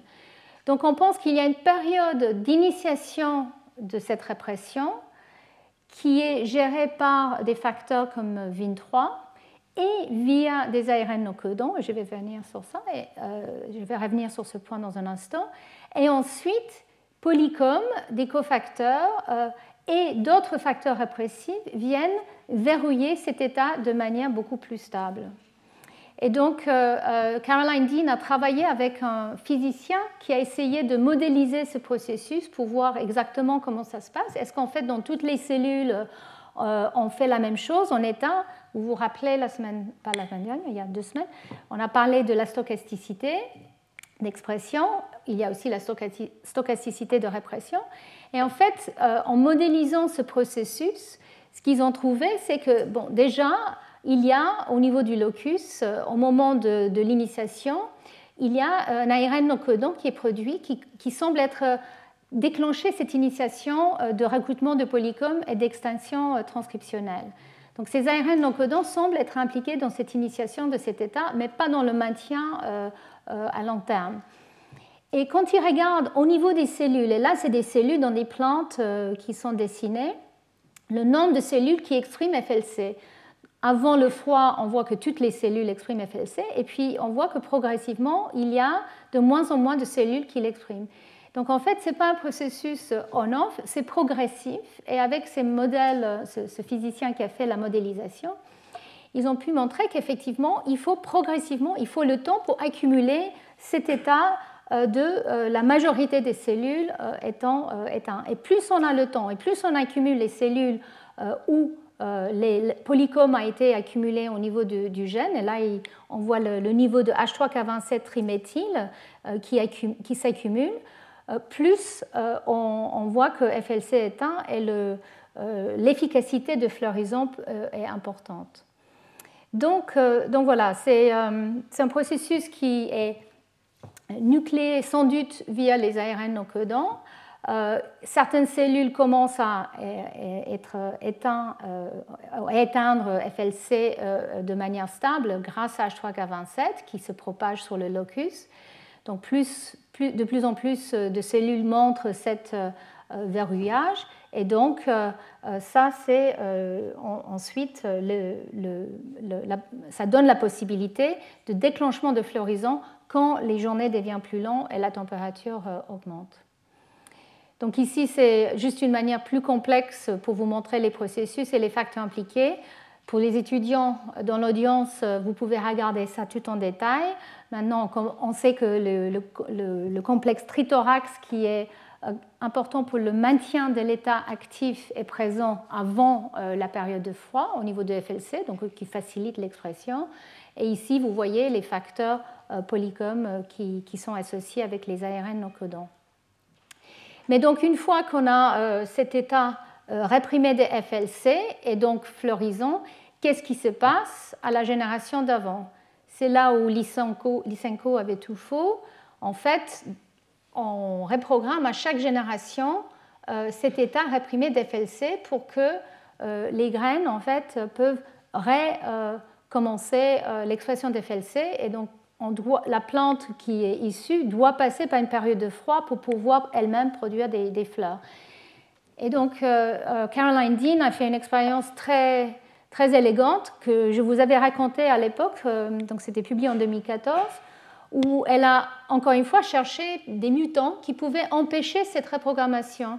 En fait, elle a fait la manip de Lysenko. Et elle a trouvé un mutant qui effectivement ne reprogramme pas FLC et donc qui, permet la floraison, euh, la, génération de, qui suit. Alors quel était ce mutant? Il s'agissait d'une déméthylase d'H3K27 triméthyle, donc une protéine qui s'appelle ELF6 et qui euh, semble être importante pour éliminer les marques polycomes dont je vous avais parlé au niveau de ce locus, afin, et ça c'est euh, au cours du développement, on imagine, afin de reprogrammer, permettre euh, l'expression des FLC et de ne pas garder la mémoire de, cet euh, euh, effet du froid. c'est partiel, c'est pas totalement éliminé cet effet. Vous voyez que le mutant montrent des, niveaux d'FLC qui sont à moitié, qui sont réduits, mais qui ne sont pas totalement zéro. Et donc, les chercheurs savaient qu'il, sans doute il y a d'autres mécanismes peut-être qui, facilitent cette reprogrammation de, d'FLC. Et, tout récemment, il a été montré qu'effectivement, en plus de ELF6, il y a un facteur de transcription, LEC1, qui, lui, est, on appelle ça un facteur pionnier. C'est un facteur de transcription qui peut peut-être aller cibler directement la région promotrice de FLC pour réactiver le gène, même si c'est un état euh, relativement fermé et hétérochromatique. Donc il n'y a pas beaucoup de facteurs de transcription pionniers comme ça. Bon, ici, c'est pour vous montrer que l'équin est effectivement important pour euh, FLC. Mais ici, je voulais vous montrer, voilà, euh, euh, la chromatine qui est réprimée, on peut dire que c'est FLC, après que Polycom a été mis en place. Pour défaire ça, il faut sans doute l'aide de cette déméthylase, mais ça ne suffit pas. Il faut ce facteur de transcription pionnier qui va aller se lier à l'ADN, même si cet ADN est dans le contexte de l'hétérochromatine. Et ce facteur de, transcription, il est présent euh, très tôt au cours du développement de, cette plante. Et ils ont montré, ces, chercheurs ont montré que ce facteur, quand il se lie à la chromatine, ouvre la chromatine et permet donc un état prêt à être exprimé de FLC. Donc on pense que l'équin seul n'est pas capable de déclencher l'expression de FLC, mais euh, est capable de se lier, ouvrir la chromatine et faire entrer peut-être d'autres euh, facteurs de remodelage, peut-être avec l'aide justement de cette déméthylase, pour pouvoir exprimer euh, FLC par la suite. Et qu'ensuite, FLC exprimé, et normalement la plante ne peut pas fleurir, sauf si elle passe cette période de froid. J'espère que j'ai été claire. Donc c'est très élégant, moi je trouve en tout cas. Euh, et, maintenant, bien sûr, euh, euh, les chercheurs peuvent aller regarder beaucoup plus précisément quels sont les changements moléculaires qui, ont lieu au moment de ce déclenchement. Alors bien sûr, la grande question, je suis sûre que vous allez venir me la poser après, c'est mais comment la température elle influence tout ça? Hmm. On ne sait pas vraiment en fait. on sait qu'il y a des, facteurs qui sont impliqués, qui sont sensibles à la température euh, et que euh, sans doute euh, c'est effectivement les facteurs qui, vont influencer FLC et qui peuvent donc peut-être changer de conformation en fonction de la température. Mais ça, c'est toute la voie qui est beaucoup, beaucoup moins, moins étudiée, moi je, trouve, mais peut-être les gens cherchent maintenant qu'on peut vraiment regarder de manière plus facile la structure des protéines et comment elles peuvent varier avec, avec la température. Donc, euh, donc voilà, ça c'était euh, des cas de, de, programmation euh, environnementale de la vernalisation. et là, en fait, les chercheurs essaient de voir pendant les périodes de froid, est-ce qu'il faut juste avoir une période de froid en moyen ou est-ce que c'est important d'avoir des pics de chaud parfois? Bon, bien sûr, c'est très relevant maintenant parce que vous savez tous que Maintenant, en hiver, on peut se retrouver euh, en t-shirt parfois, alors qu'on pense que c'était rarement le cas avant. Donc, les gens commencent à vraiment se poser la question quel est l'impact euh, de la température qui peut euh, augmenter même en hiver Et est-ce que ça a un impact sur la vernalisation? Et effectivement, là aussi, c'est Caroline Dean qui a récemment publié un papier où elle a montré que en fait, c'est le, euh, il faut l'absence de, chaleur pour permettre cette mémoire épigénétique à se propager. Euh, S'il y a des pics de température et pas juste une, une, longue période de froid, en fait, on peut perdre la vernalisation. Et il y a d'autres chercheurs euh, belges qui ont, regardé de manière plus précise qu'est-ce qui se passe si et ça, c'est dans la nature. Et là, si on force la température, on augmente la température pendant la période de vernalisation. Et ils ont montré qu'effectivement, ça dévernalise. Donc, un, pic de chaleur peut euh, faire perdre la mémorisation et réactiver FLC. Et qu'on voit que dans ces cas, les marques H3K27 sont perdues. Donc pourquoi la température qui augmente fait perdre Polycom et les marques? Ça, c'est maintenant la, prochaine question. Mais en tout cas, ce qui est clair, c'est qu'il faut avoir une période, on va dire, globale de froid ou constant de froid euh, pour permettre euh, la floraison, enfin la vanillisation correcte et la, floraison. Et donc dans ce papier, ils terminent leur dernière phrase, c'est euh, l'effet de la chaleur qui efface la vernalisation sur des plantes hivernales fait penser effectivement à des, extrêmes variations dans le, temps que nous avons actuellement. Euh, et donc, c'est quelque chose qu'il va falloir euh, prendre en compte de manière assez importante pour euh, les autres plantes comme le blé, l'orge, etc., dont je vous avais parlé. Mais est-ce qu'il y a des stratégies alternatives? Et là, je ne pouvais pas résister à, la possibilité de, vous raconter une, petite histoire, mais qui n'est pas publiée encore, du laboratoire de, Vincent Collot, euh, où eux, ils, regardent en fait euh, l'impact des éléments transposables euh, dans différentes espèces d'Arabidopsis. Et en fait, ils ont, ils ont réalisé, donc là c'est la, situation classique de Arabidopsis avec FLC, ou, qui diminue en expression pendant la période de froid et qui, reste bas. Et en fait, en cherchant différents types, différentes sources d'Arabidopsis, ils ont trouvé une, variété euh, dans, le, dans le Périgord, je pense, où le gène FLC contient un transposant dans un intron. Dans un intron de FLC, il y a un transposant, un élément transposable qui s'est inséré. Et dans cette variété, il a été remarqué que cette, cette, plante, en fait, elle, elle peut euh, se vernaliser comme il faut, mais elle peut aussi bypasser la vernalisation quand il y a euh, un, pic de chaleur. Et ça, c'est parce que cet élément transposable, en fait, d'habitude, il est euh, éteint et n'empêche pas l'expression des FLC, mais avec un choc thermique, cet élément transposable, en fait, il perd les marques répressives et interfère avec l'expression des FLC donc du coup, il n'y a plus d'FLC, mais pas pour les mêmes raisons que dans les cas euh, classiques de vernalisation. C'est parce que cet élément transposable interfère avec l'expression de, FLC. Donc ça veut dire que dans cette variété d'Arabidopsis, qui a sans doute évolué, peut-être pour cette raison, euh, les, pics de chaleur ne posent pas un problème parce qu'elle elle arrive à, les utiliser justement pour euh, se vernaliser. Donc même quand ça ne va pas en hiver euh, le, système classique de vernalisation ne marche plus, cette plante, apparemment, elle est capable de gérer ça autrement. Donc voilà, euh, en résumé, ce que je viens de vous dire, c'est qu'effectivement, c'est près du Périgord, cette plante a été récoltée avec un élément euh, naturel qui, se trouve dans le gène et qui a tendance à, être activé transcriptionnellement quand il y a un, choc thermique ou quand il y a un pic de chaleur. Et donc, ça permet euh, l'extinction, la perturbation de l'expression des FLC, et donc euh, ça a un impact sur euh, la floraison indépendamment de la vanalisation classique.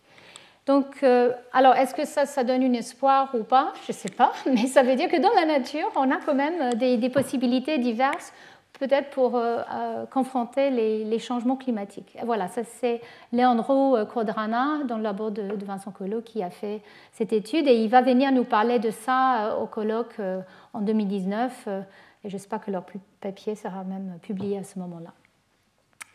Et donc, juste pour terminer sur, sur cet aspect des, des plantes, est-ce que finalement l'environnement peut déclencher une mémoire?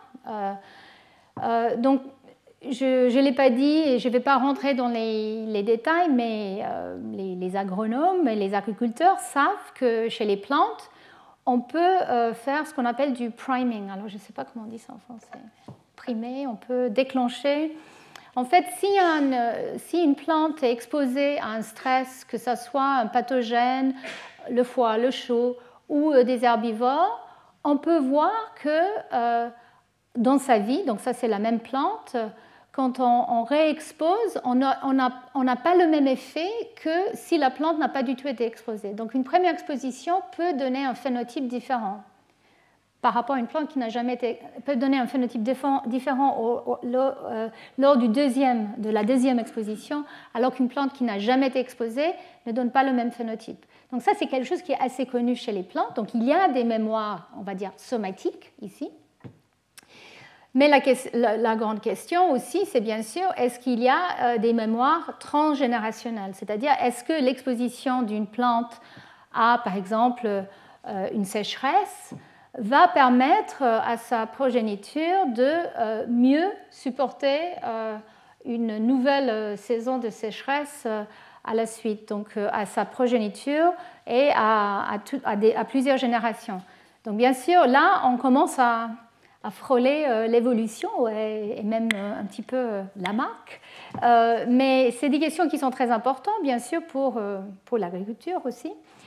Et les chercheurs ont, essayé d'adresser cette question, de, regarder à quel point, par exemple, la résistance au, niveau de, de sel, qui peut être un des facteurs environnementaux qu'on voit dans la nature, hein, euh, au niveau élevé de sel, quel est l'impact sur euh, euh, une plante et sa, sa, progénie sur plusieurs générations? Ils ont regardé la première génération, P1, ou la deuxième génération. En fait, ce qu'ils ont fait, c'est regarder des plantes, Arabidopsis encore, qui ont été exposées à un niveau de sel élevé et ils ont regardé différents niveaux de sel. Et ensuite, ils ont regardé si euh, à chaque génération, euh, on avait un survie plus important ou moins important quand on réexposait à un niveau de sel euh, très élevé. Donc, ils ont commencé avec des niveaux de sel qui n'étaient pas si élevés que ça, et ensuite, ils ont augmenté, j'imagine, parce qu'ils ne voyaient pas un effet quand ils revenaient sur ces mêmes niveaux.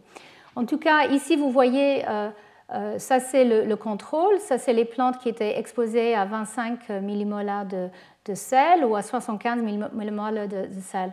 Et donc, euh, euh, il y a un impact sur, sur la, croissance, la survie avec cette exposition. Mais ensuite, est-ce que les plantes qui survivent peuvent mieux supporter le, le, sel élevé? Et donc là, c'est en prenant différentes plantes, 1, 2, 3, 4, 5, euh, à la première génération ou à la deuxième génération, donc première génération ou deuxième génération. Ce qui, a été vu, c'est que effectivement, la première génération a un taux de survie plus important quand elle a été exposée euh, au départ euh, à P0. Quand elle a été exposée au P0, elle survit mieux à cette exposition de sel que le contrôle. Par contre, quand on va à la deuxième génération, là, on a totalement perdu l'effet. Donc pendant une génération, il y a un effet, mais pas euh, cet effet est perdu lors de, la deuxième génération. Donc ça, c'est assez typique de ces effets euh, intergénérationnels euh, qu'on voit, où effectivement, on peut avoir un impact juste pour la première génération où le signal est encore présent, donc les cellules de la plante qui vont donner lieu aux graines ont été exposées, mais la deuxième génération, où là, euh, les cellules n'ont pas été exposées, euh, ne, garde plus cette mémoire. Donc il y a une mémoire pendant une génération, mais pas pour une deuxième génération. Donc on va revenir sur ça la semaine prochaine quand on va parler de, l'importance ou pas de l'épigénétique au cours de l'évolution. Mais je ne pouvais pas résister euh, de, vous parler, de, de vous montrer cette, cette image, cette peinture qui a été faite par Frida Kahlo, en fait, d'un grand botaniste, peut-être pas un très grand scientifique. Il a été très critiqué par les scientifiques à l'époque, même s'il était au Carnegie Institute, mais, mais Luce Burbank, c'était un grand botaniste et horticulturiste, je ne sais pas si on dit ça en français, horticulteur, voilà.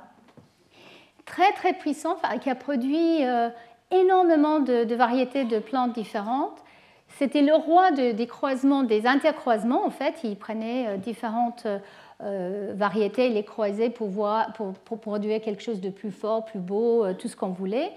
C'est lui qui a produit les pommes de terre les Russet Burbank, ça je l'ai appris, hein, on apprend plein de choses quand on ne peut pas les cours, et c'est lui qui a produit la, pomme de terre qui en fait résiste à l'infection qui a détruit les pommes de terre au début du XXe siècle, par exemple en Irlande, mais cette pomme de terre, elle, est plus résistante elle est très souvent utilisée, euh, en tout cas aux États-Unis, pour euh, la, nourriture euh, à grande échelle. Par exemple, les frites chez McDo viennent de la pomme de terre de Burbank. Voilà. Alors, mais pourquoi je vous parle de Burbank? Parce que lui pensait qu'effectivement, l'exposition à l'environnement d'une plante était très importante pour les générations qui suivaient. Il était très critiqué, non seulement pour euh, ces idées-là qui, touchaient éventuellement à, la marque, qui était, euh, donc ça c'était à la fin du 19e, début du 20e siècle, euh, et, donc les scientifiques étaient très très opposés à cette possibilité mais aussi parce qu'apparemment, ben, lui, il croisait euh, ce qu'il voulait, et puis si c'était beau, il les gardait, il les vendait, les gens étaient ravis de ça, mais il ne gardait pas de notes, donc il ne faisait, faisait pas de la vraie recherche.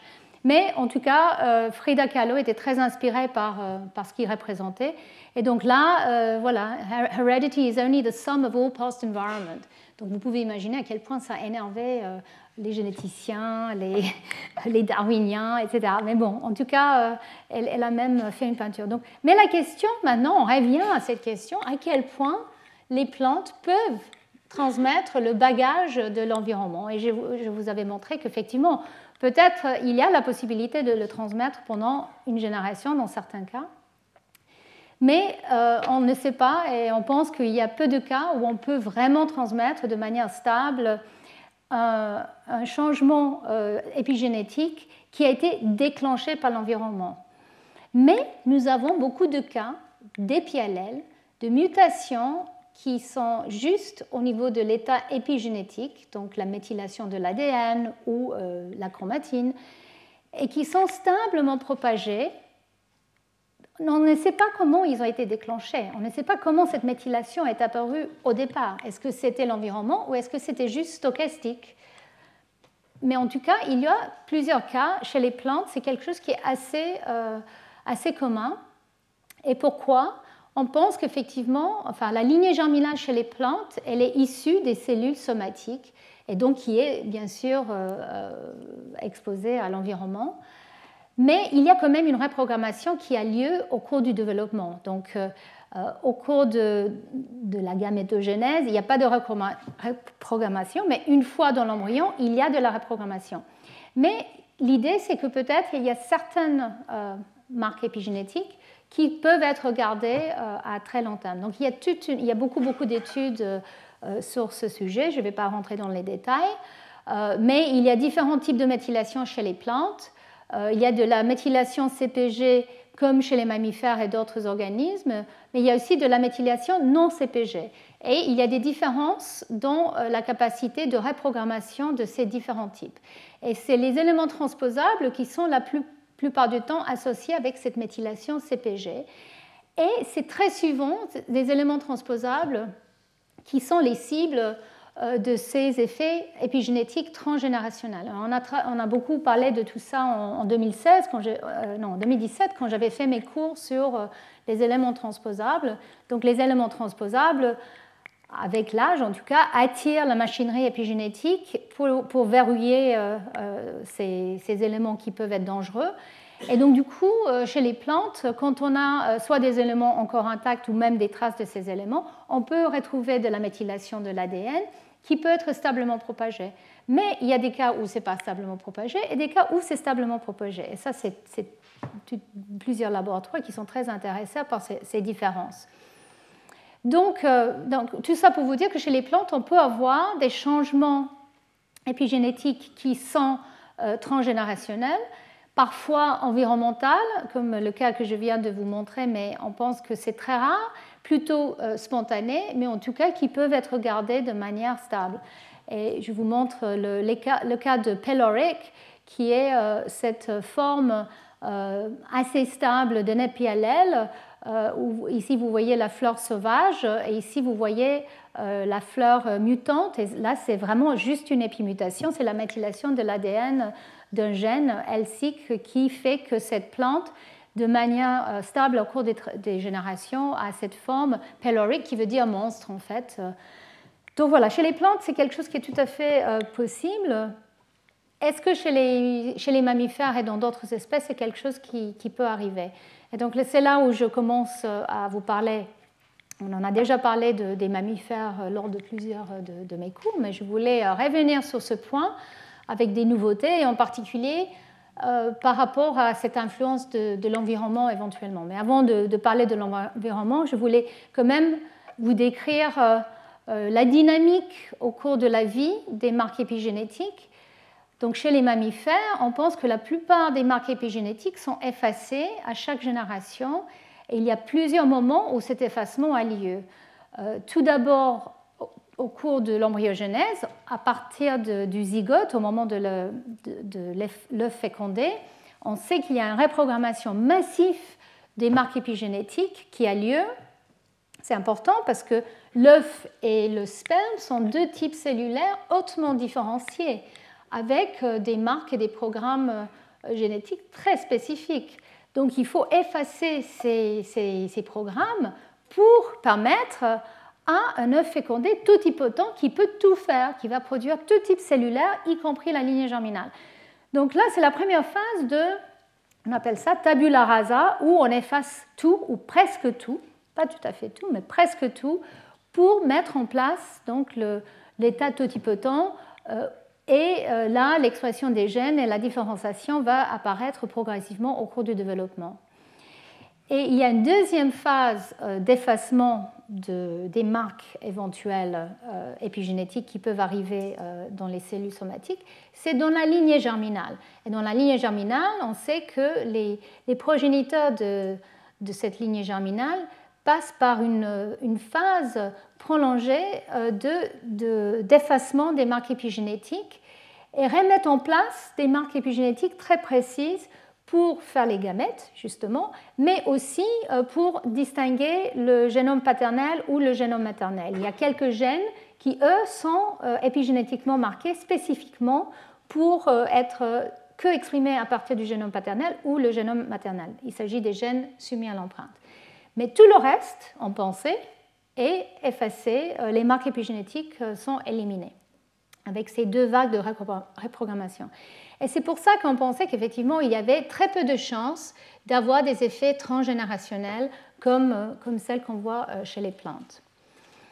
Ici, je vous montre le niveau de méthylation à ces différents stades. Donc en fait, cette euh, diapo, elle est déjà pas, pas à jour, mais en tout cas, la, notion est là.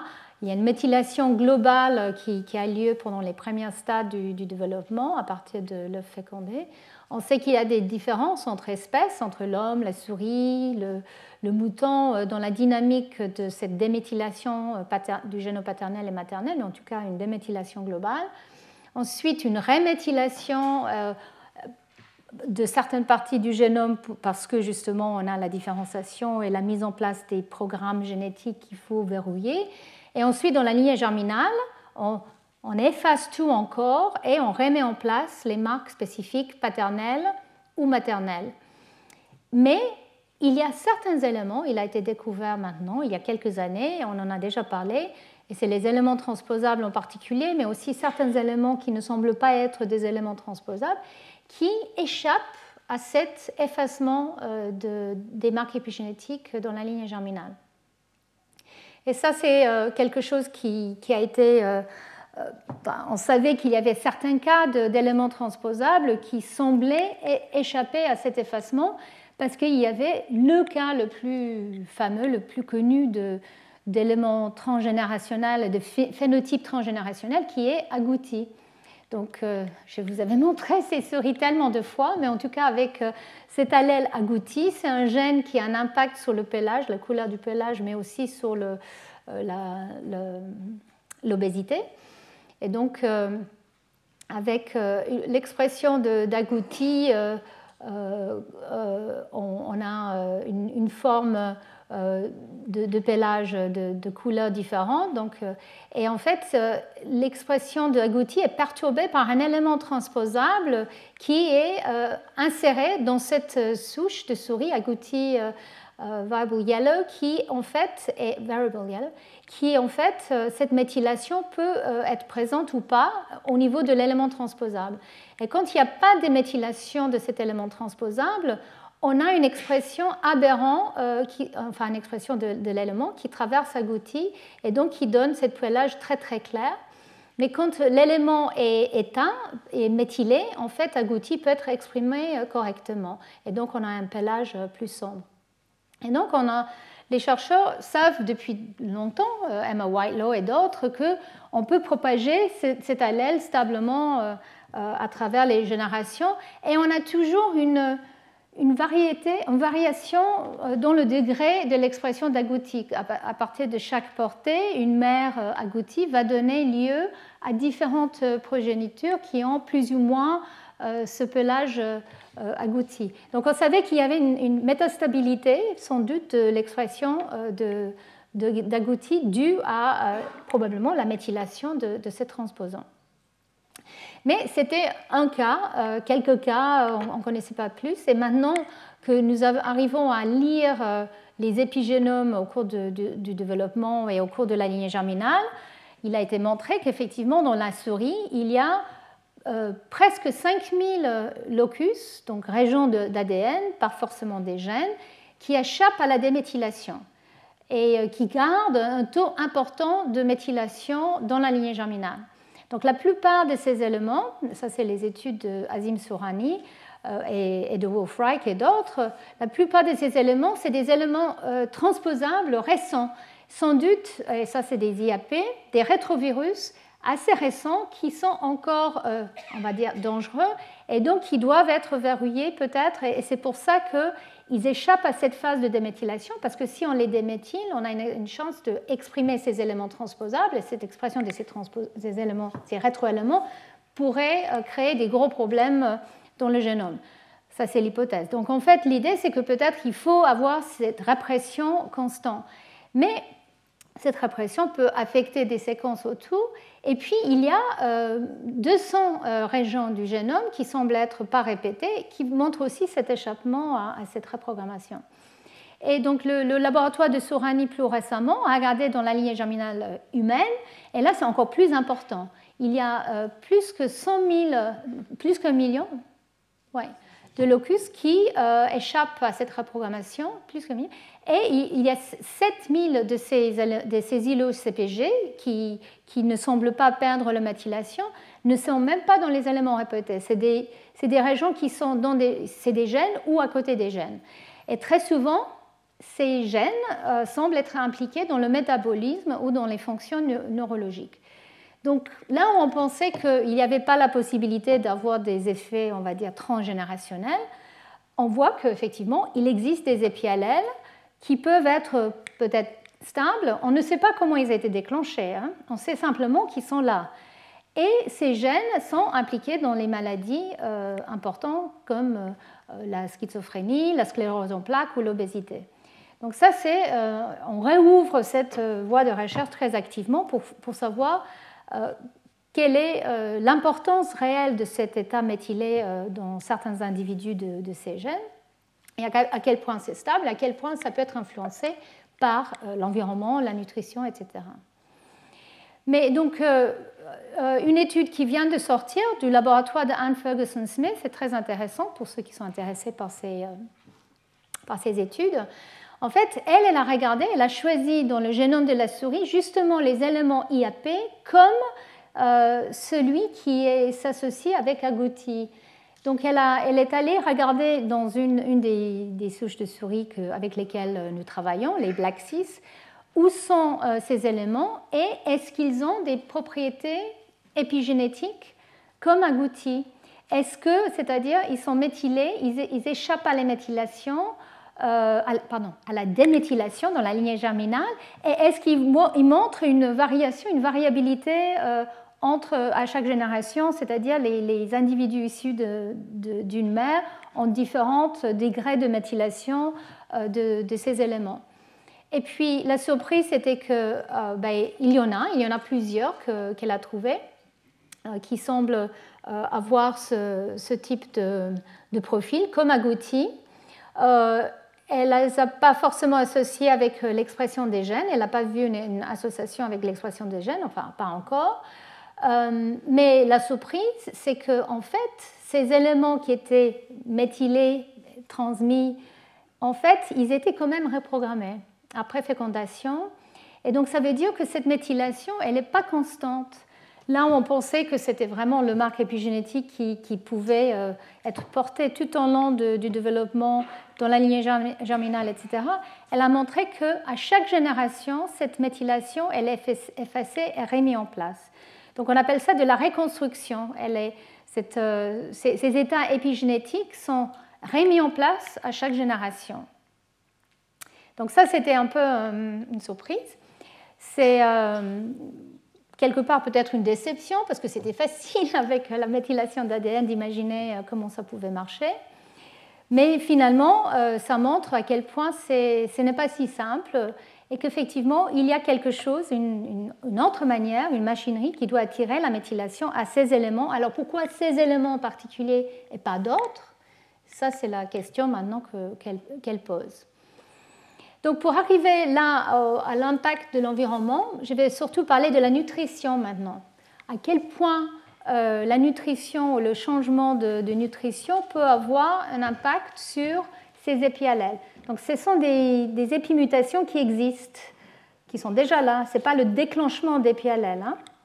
Et donc là, les seules études qui ont été faites de manière systématique euh, euh, pour le moment étaient avec agouti, justement, où les chercheurs ont pris euh, euh, les, euh, les, croisements agoutis et ils ont donné un supplément de, du, comment on appelle ça, du donneur, donateur de, méthylation, de, SAM, donc qui est important justement pour la réaction chimique, j'aurais dû le mettre ici, la réaction chimique qui permet la méthylation de l'ADN.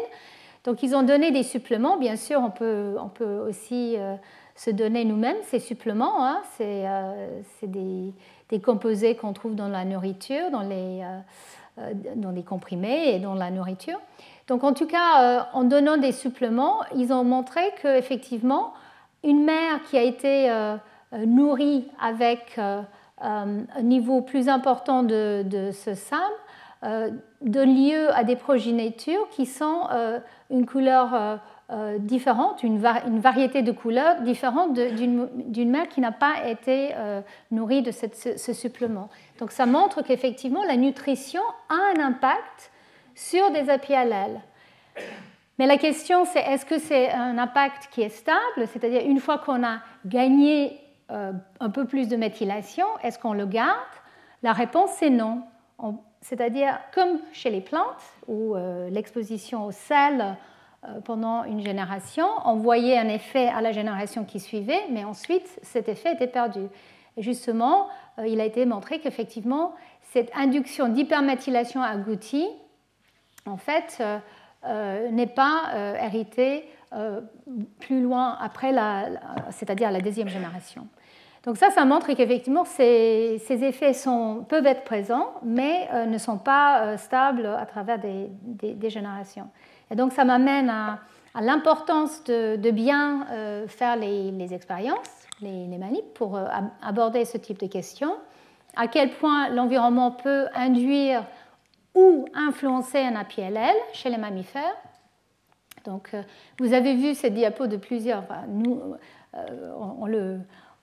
les épigénéticiens, on la montre encore et encore. Là, c'est une, une, très belle revue qui vient de sortir, qui, si ça vous intéresse, sur le sujet. Et ça montre euh, qu'effectivement, quand on, prend un mâle, une femelle, les effets inter ou transgénérationnels sont différents. Donc en fait, euh, quand on prend une femelle qui est gestante et on, induit quelque chose, un stress, euh, que ce soit un stress nutritionnel ou, autre, on affecte non seulement la, souris, mais aussi son fœtus et la lignée germinale du fœtus qui est présente. Donc on peut avoir un impact non seulement sur le parent, le F0, mais aussi sur le fœtus, le F1, la progéniture, et aussi sur la lignée germinale, le F2. Et donc pour vraiment voir, et donc en fait, les effets intergénérationnels vont jusqu'à F2 quand il s'agit d'une mère gestante qui est exposée. Donc ça c'est c'est-à-dire que il y a toujours, le signal a été toujours senti par cet individu. C'était cet individu était une lignée germinale, enfin était une, cellule dans, ce, fœtus, mais en tout cas était exposé à ce signal. Et c'est que la progéniture de la F2, c'est-à-dire la F3, où on peut vraiment parler d'un effet transgénérationnel, c'est-à-dire on n'a plus du tout le signal qui a été exposé. Ça, c'est pour les femelles. Pour les mâles, si euh, une, euh, on a un mâle qui est exposé euh, à un, signal ou une femelle, bien sûr, qui n'est pas gestante, là, le F0, il est affecté sa lignée germinale est affectée, donc le F1. Donc là, on a les effets intergénérationnels.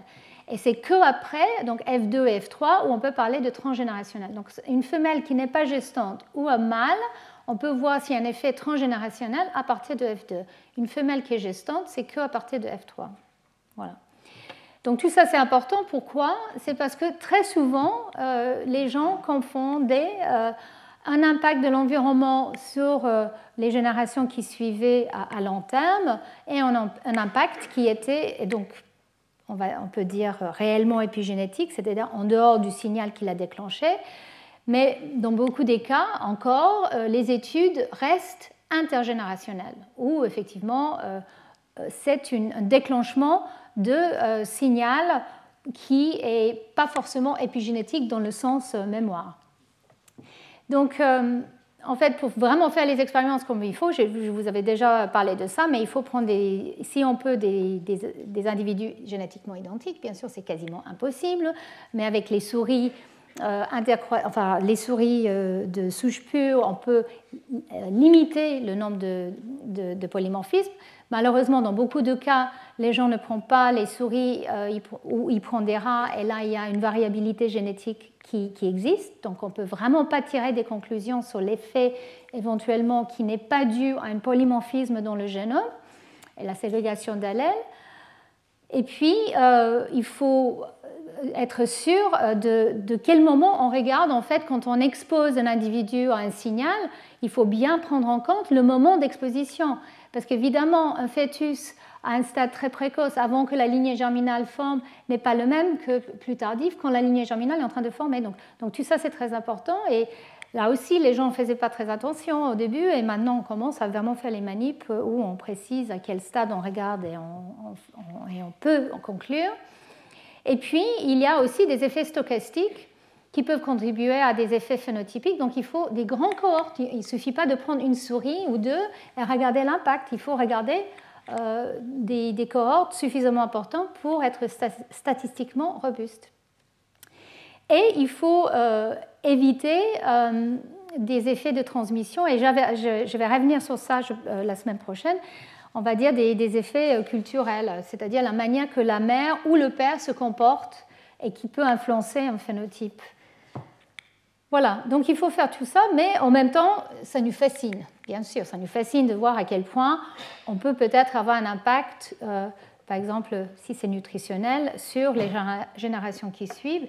Et c'est un réel euh, euh, question, réel, on va dire, problème, oui, une réelle question, et qui a été donc déjà euh, touché lors de mes cours. Donc il y a l'effet de, Barker, donc euh, on appelle ça le Thrifty Phenotype Hypothesis, c'est-à-dire qu'un individu qui est soumis à un stress nutritif très important euh, va générer un effet sur son fœtus et sur les générations qui suivent, parce que le métabolisme qui a été, on va dire, influencé, induit par cette croissance in utero ne sera pas forcément adapté à la vie euh, de euh, l'enfant ou du petit enfant ensuite.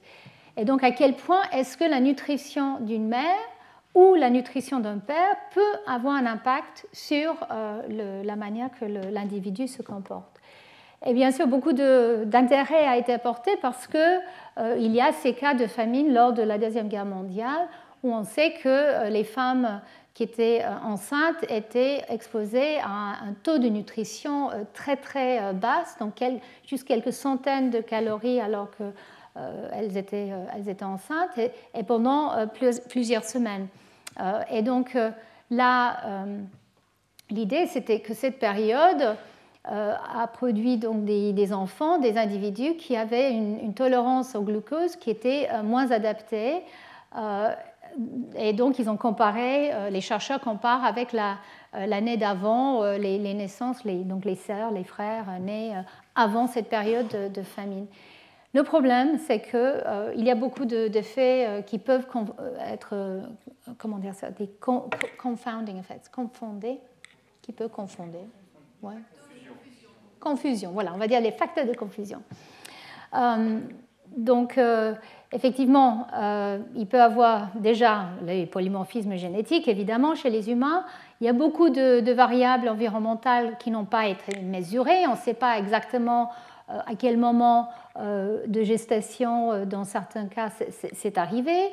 il y a aussi les effets culturels. Les parents qui ont eu ces enfants, bien sûr, ont pu ensuite compenser avec la nourriture après, après la guerre. Donc ces enfants étaient plus nourris que d'habitude. Donc il y a beaucoup d'effets de, confondateurs. Donc ce sont des études qui sont très intéressantes, mais qui sont très débattues. débattues, débattues, débattues.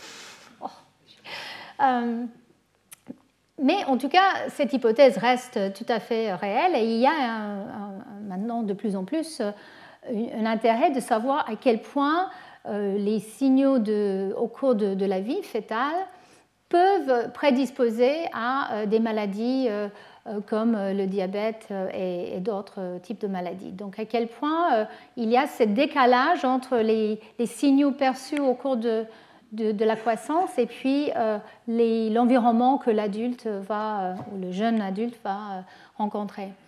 Donc c'est tout un domaine. Est-ce que c'est de l'épigénétique? Pourquoi pas, mais je suis toujours un peu sceptique, enfin réticente à, dire que oui, bien sûr, c'est de l'épigénétique. C'est de l'épigénétique si on veut, dans le sens que s'il y a une transmission, peut-être effectivement il y a des facteurs épigénétiques qui, sont importants et qui sont impliqués. Mais la question c'est quel type de facteurs et peut-être il faut juste que tout ce qui est transmis, qui n'est pas dû à cette euh, variation dans la séquence de l'ADN, pourrait être considéré comme étant épigénétique. Le problème, c'est qu'effectivement, on ne peut pas exclure qu'il y a d'autres facteurs qui peuvent être impliqués et que même des facteurs génétiques. En tout cas, voilà, tout ça pour dire que j'ai déjà montré cette diapo, je pense, euh, lors de ma première, euh, mon premier cours, c'est que nous sommes fascinés par l'impact de l'environnement sur euh, l'épigénome humain et comment effectivement on pourrait éventuellement avoir des phénotypes acquis grâce à ce qu'on mange ou ce qu'on ressent, etc. Et donc on met beaucoup de poids, moi je trouve, sur les parents le stress d'une mère euh, enceinte ou même d'un père qui, qui, dans un couple, sait qu'ils euh, veut ils faire un enfant. Donc en fait, c'est à quel point il faut faire attention. Ben, il faut faire attention, c'est sûr. Il faut, il faut manger correctement, il ne faut, il faut pas boire, il ne faut pas fumer. Enfin, il faut, mais il faut vivre en même temps. Anyway, donc, euh, euh, c'est quelque chose qui peut peser, alors qu'à un moment, l'épigénétique était censée nous libérer de notre génétique, de nos génomes. Finalement, ça nous pèse, parce qu'il faut qu'on sache à quel point euh, les facteurs environnementaux peuvent influencer un fœtus et puis peut-être les petits-enfants et les arrière-petits-enfants. Donc je n'apporte pas des réponses là, mais simplement je, vous dis que les, chercheurs essaient de comprendre en utilisant les systèmes modèles. Donc un des systèmes modèles qui est utilisé, euh, c'est effectivement la souris. On a déjà parlé en fait de, cette étude qui a été publiée en 2014, où il a été montré qu'effectivement euh, la, nutrition, la malnutrition des femelles euh, gestantes à un moment précis du développement conduit à des changements dans les méthylomes du sperme dans, des individus mâles et aussi à des changements au niveau des gènes impliqués dans le métabolisme. Donc il y avait et un phénotype et un épigénotype. Ce qui était très surprenant, c'est que les deux ne semblaient pas aller ensemble. Donc il y avait des changements épigénétiques ou épigénomiques qui ont été détectés dans cette étude, euh, hypométhylation, mais finalement, la corrélation avec le, changement euh, des gènes était assez, euh, assez, faible en fait. Donc euh, ça restait très intrigant. Il y avait aussi cette étude par le laboratoire de Holly Rander où là, c'était les mâles qui ont été nourris avec du, du, bah, on appelle ça la nourriture de, souris très faible en protéines. Et là, euh, il a vu aussi un changement euh, phénotypique qui correspondait à des changements de métabolisme encore. Il a vu aussi des changements au niveau du, du, épigénome, le sperme, qui était affecté. Mais il n'a pas regardé au-delà de F1, il a regardé le parent et F1, donc en fait il n'a pas vraiment regardé les effets transgénérationnels, juste intergénérationnels, mais il a quand même vu des changements au niveau du épigénome, mais pas beaucoup. Donc là aussi, il y avait l'impression que euh, les changements épigénétiques classiques qu'on imaginait étaient impliqués ou euh, associés avec des éventuels effets intergénérationnels ne semblaient pas être impliqués avec les mêmes gènes, alors que le phénotype et les gènes impliqués dans ce phénotype euh, semble coller avec ce qu'on imaginait, le métabolisme. Et donc c'est là où je voulais terminer et puis répondre la semaine prochaine parce que ça m'amène à la suite. Mais en fait, plusieurs études viennent de sortir cette année, l'année dernière, qui montrent qu'il y a un impact de la nutrition sur la génération suivante, qu'elle est à la limite épigénétique, mais ce n'est pas du tout ce qu'on imaginait. Et donc là, par exemple, dans le, laboratoire de Holly Rander, c'est lui qui a fait euh, cette étude, ici, euh, ils ont regardé en fait euh, les ARN dans les testicules de, ces mâles issus de, cette nutrition, de, cette gestation sous-nourrie. et en fait, ils ont trouvé qu'effectivement, il y avait des, ARN qui pouvaient expliquer la différence enfin, pouvait expliquer la corrélation avec les phénotypes, mais il s'agissait des, pas des petits ARN classiques qu'on imaginait, pas des cRNA, même pas des pRNA, mais des fragments des tRNA qui sont impliqués, en fait, euh, on pensait dans, la traduction. Et ces tRNA, c'est des fragments qui semblent être produits pas dans le sperme, mais euh, dans euh, ce qu'on appelle épididyme. C'est ça? Caput, épididyme. Voilà. Et, et, donc ces petits ARN en fait sont présents et transmis en dehors de, de l'épigénome classique qu'on imaginait.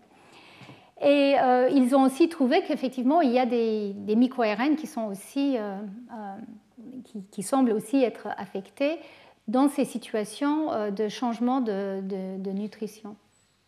Donc en fait, effectivement, il y a de la transmission, mais euh, ça semble être autre chose que, ce qu'on imaginait. Il y a une étude qui vient de sortir qui montre qu'effectivement, euh, la nutrition d'un père peut euh, avoir un impact sur ces ARN, ces petits ARN dont j'ai mentionné, mais sur la méthylation. Donc il s'agit de la méthylation, mais pas de l'ADN, mais de l'ARN. Donc ces, petits ARN méthylés semblent corréler avec le phénotype euh, euh, qui, qui, qui, est induit quand on donne euh, une nutrition soit haut en protéines ou en gras ou soit bas en gras. Donc ça c'est high fat diet. Et ils ont même allé jusqu'à trouver l'enzyme qui pourrait être impliquée. Donc on savait que la DNMT2 est une enzyme qui, qui a été évoquée comme étant une méthyltransférase des ARN et des tRNA en particulier. Et donc, ils ont regardé des mutants DNMT2 et ils ont montré qu'effectivement, en absence de DNMT2, quand on ne peut plus méthyler ces ARN, on a un phénotype euh, normal euh, quand on est nourri avec euh, cette nutrition très, très haute en gras, alors qu'en présence de DNMT2, on a donc un taux de, de maladie métabolique plus élevé. Donc, tout d'un coup, on passe de la chromatine à des effets par les ARN, les ARN méthylés, et euh, ça passe même pas dans le noyau du, sperme.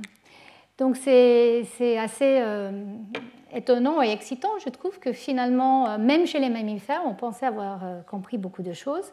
Il y a des voies très différentes et qu'on n'avait pas imaginées. Et donc ça, ça, ça, m'amène à, je pense, à la dernière diapositive qui vous montre voilà, euh, pendant très longtemps, on pensait qu'effectivement, c'était euh, l'état méthylé du génome qui pouvait être affectés peut-être par les, changements environnementaux et puis environnementaux et qui pouvaient ensuite être transmis.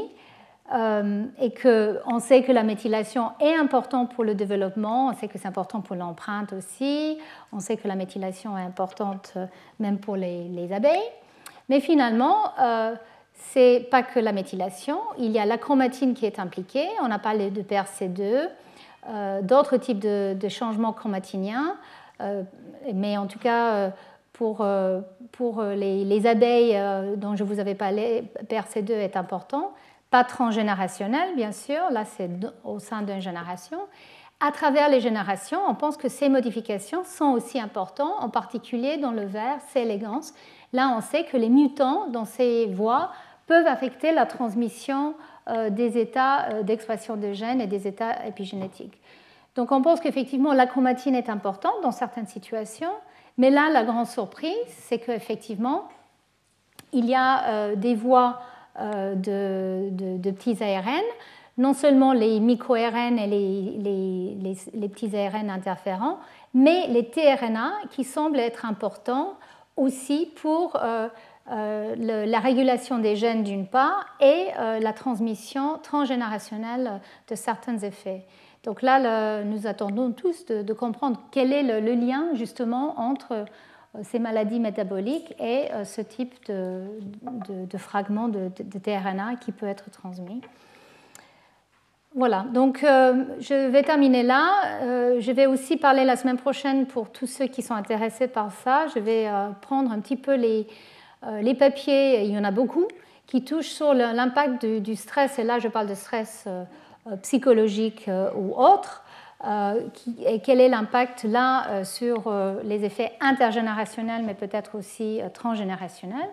Et là où l'enjeu entre les, phénomènes ou les mécanismes classiques épigénétiques versus les phénomènes de comportement qui doivent être pris en compte.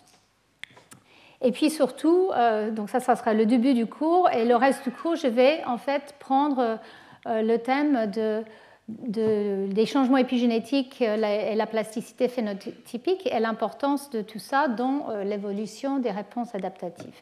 Je pense que vous avez compris déjà aujourd'hui que euh, euh, je suis assez sceptique sur certains aspects, mais néanmoins, il y a quand même des jolies études qu'il faut, il faut vous, décrire. Alors, je voulais aussi souligner que malheureusement, le séminaire qui allait avoir lieu après ce cours de Sean Carroll a dû être annulé parce qu'il m'a contacté il y a quelques jours pour me dire que sa femme a, cassé euh, son pied. Et euh, donc, il, est obligé de rester avec elle. Donc, malheureusement, il ne viendra pas euh, pour le séminaire. J'espère pouvoir le faire venir pour le colloque, néanmoins, qui sera en avril. Voilà, et je vous remercie. Retrouvez tous les contenus du Collège de France sur www.colège-2-france.fr.